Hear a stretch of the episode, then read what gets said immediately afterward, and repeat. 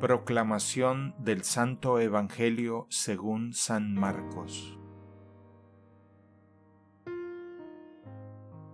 En aquel tiempo Herodes había mandado apresar a Juan el Bautista y lo había metido y encadenado en la cárcel.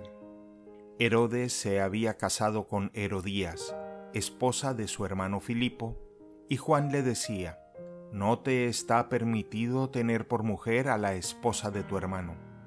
Por eso Herodes lo mandó a encarcelar.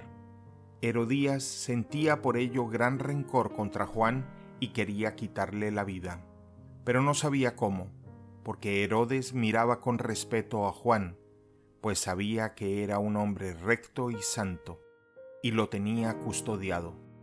Cuando lo oía hablar, quedaba desconcertado, pero le gustaba escucharlo. La ocasión llegó cuando Herodes dio un banquete a su corte, a sus oficiales y a la gente principal de Galilea con motivo de su cumpleaños. La hija de Herodías bailó durante la fiesta y su baile le gustó mucho a Herodes y a sus invitados. El rey le dijo entonces a la joven, Pídeme lo que quieras y yo te lo daré. Y le juró varias veces, Te daré lo que me pidas aunque sea la mitad de mi reino. Ella fue a preguntarle a su madre, ¿qué le pido? Su madre le contestó, la cabeza de Juan el Bautista.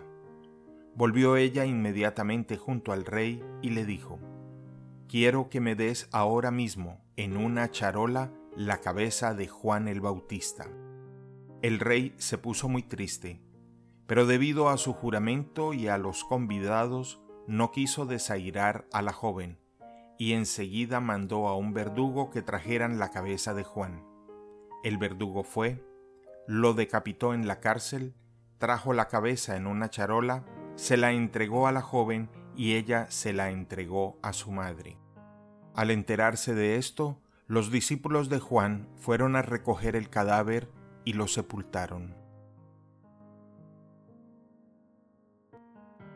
Palabra del Señor.